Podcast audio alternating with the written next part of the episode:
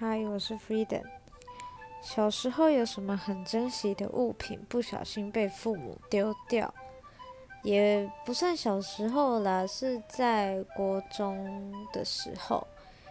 我有一个很喜欢的学长，嗯，我们就是算有点暧昧的那种。